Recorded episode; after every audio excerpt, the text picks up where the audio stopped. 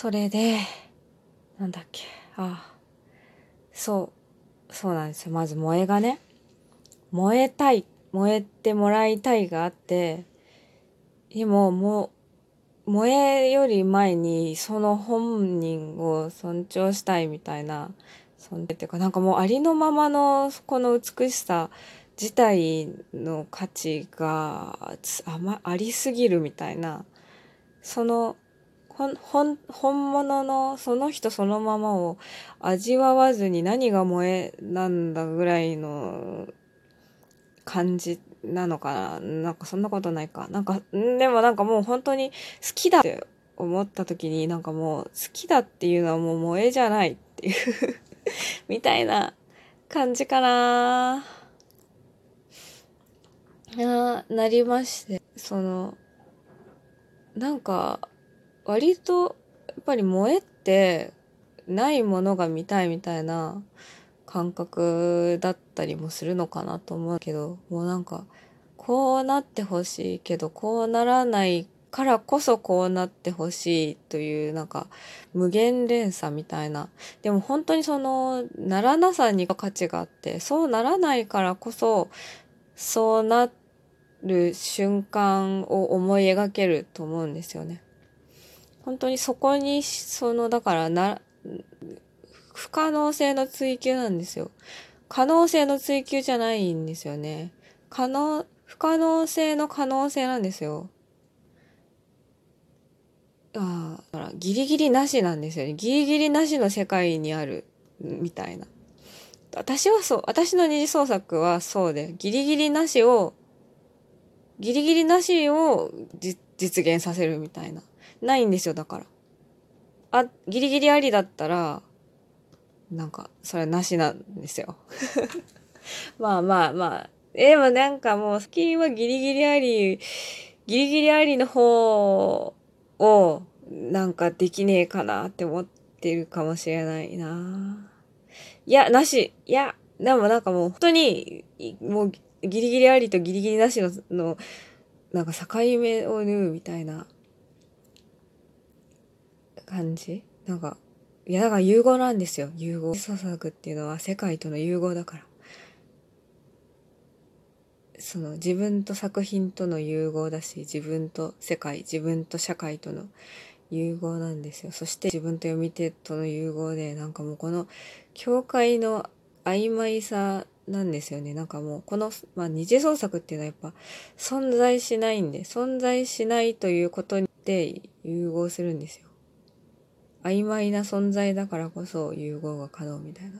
ちょっと何、なんかわかんないかな？わかんない。わかんないです、私も。えー、あれ？なんだっけ？ハッピー、ハッピーの話した？その、そう。だから私、そ、ほそのものの良さ、そのものの、ありのままの良さがもう、なんだろうな、それを愛したい。それを共有したい。みたいな。なあそう思ったのかななんかそれってあれなんですかねやっぱりなんか不女子って原作愛してんのかよみたいな思うあるじゃないですか本当にこれってこのキャラなのって思うことあるじゃないですかまあ両方なんですよねなんかもういやもうこれが愛これはでも愛なんだよって思う時もあればいやこんなの愛じゃないだろうって思う時もあるっていう。愛っていうのはやっぱ暴走するもんだから。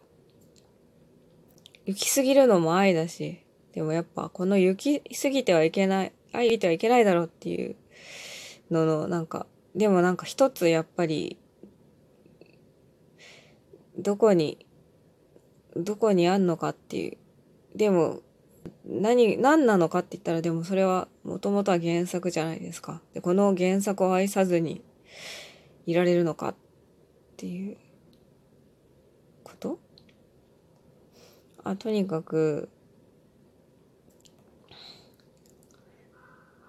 うん、でもとにかく原作は、やっぱアイドルが、なんかファンも分かってないし、本人も分かってないみたいな感じだから余計に多分、そ、その、なんか、あ、照らされないんだと思って。照らされない。でももう、あなたは全てが美しいみたいな。うん。いやいやいやいや、人間を愛するって人間を愛するって。でも、そう、そう、行き止まりなんですよね、やっぱり。あこう、一生続かないし、一生登り続けられない。どっかで、あの、アイドルじゃなくなる、アイドルとしての人生じゃない人生に目を向けざるを得ないというか、もちろん一生アイドルかもしれないけど、それはそれとして、なんか、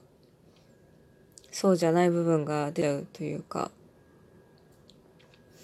それに対して、なん、なんだろうな。やっぱりこの、正がないですよね、現実だから。正解がないし、結論も出ないし、うん、なんか最大の成果も出ない。で、一生ものの仕事ができるかどうかもわからない。その人が最大限生かされた作品が生み出されるかどうかもわからないし、生み出されたところで、それがこう、残らない。そ、そこで舞台とかだとそこでその舞台の公演期間が終わったらなくしまう、そのまあ、ファンの記憶の中だけに残るとかいう、そういうの保存されないものなんですよね。こそ多分、なんかもう残したいになるのかもしれない。それが、それでなんか、そこに、その本人がまず残らないってことにての焦りみたいなのがあるのかな。でももう残らないし、残らないから、その新しくハマった人はもう一生その舞台見れないわけじゃないです。あんなに良かった舞台が見れないみたいになった時に、あれを見てない人、その人と私と、で、私がハマる前のその人、コンサートを見に行った人っていう、なんかもう、あ断層がね、あまりにもあって、もう、しななんだろうな分かりやすい知識量情報量が圧倒的に違うんですよね。こう漫画だったらもうその漫画を1巻から最終巻まで読むっていうので共有しなんかそれがでも全部全てになり得るっていうかやっぱ漫画作品はもう作品としてそれがその物語として残ってるから。それに対してやればいいけど、もっとアイドルは、アイドルっていうもののあり方に対して、かも自分がなんかどう取り組むかっていうのを考えなきゃいけないなあって思って。だから、そういう感じになった、なる、な、